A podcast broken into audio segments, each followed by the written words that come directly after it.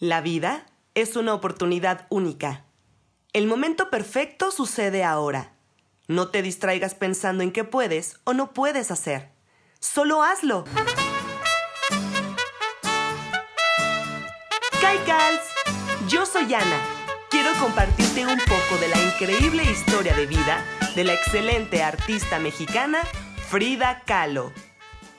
A los seis años, tuvo un encuentro muy cercano con una enfermedad llamada polio. Como resultado de esto, sus piernas pasaron por fuertes dolores con los que tuvo que aprender a vivir. Años después, subió a un autobús y un accidente la acercó nuevamente a permanecer en cama por varios meses.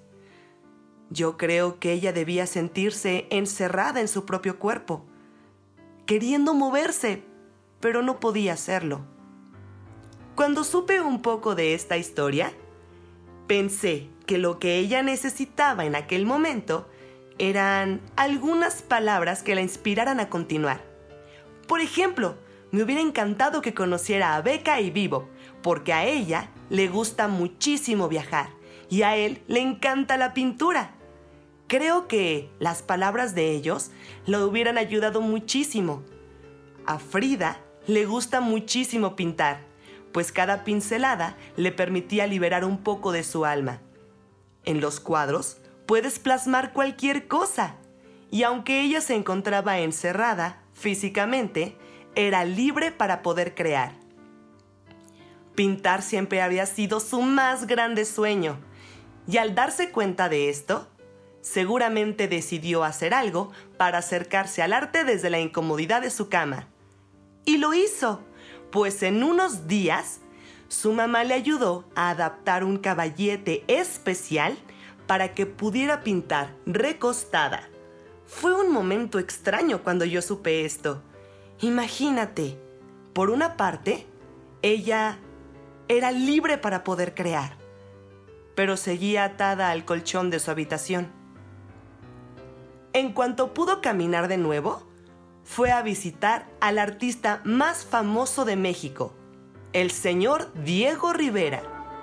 Él se enamoró de las pinturas de Frida con solo verlas y después se enamoró de ella. La gente que los veía pasar los llamaba el elefante y la paloma. Estoy segura que no fue sencillo enfrentar tantas problemáticas a lo largo de su vida. Al estar en cama tanto tiempo, pudo pensar en muchísimas cosas. Parte de sus pensamientos se nos han compartido. Grandes palabras suyas forman parte de nuestra historia. Y se dio cuenta que tal vez no quiere pies, porque le nacieron alas para volar. A veces sentimos que no queremos ni podemos quedarnos en casa.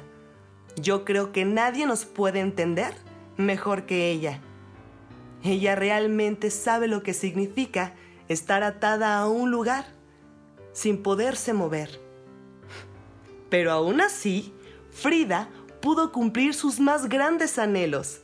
Gracias al tiempo que pasó recostada en cama recuperándose, pudo encontrar su gran pasión en el arte, la pintura.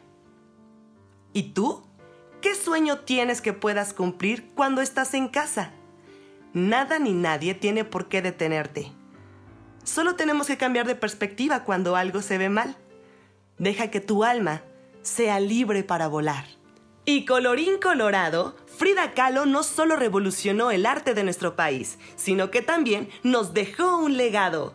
Así es, quiero compartirte algunas de las frases que son muy conocidas a lo largo de la historia. Por ejemplo, nunca pinto sueños o pesadillas, pinto mi propia realidad. Otra de las frases dice, intenté ahogar mis dolores, pero ellos aprendieron a nadar. Y por supuesto, no puede faltar la frase que dice, pies, ¿para qué los quiero si tengo alas para volar? Muchas thanks por escuchar, thanks por compartir. Los Rice Keepers y yo estamos encantados de saber que a ustedes les puede interesar un poco de esta maravillosa historia. No lo olvides, A veces, cuando las cosas parecen que no están del todo bien, solo tenemos que tener un cambio de perspectiva y todo será mucho más fácil. Que tengan un día muy productivo. See you.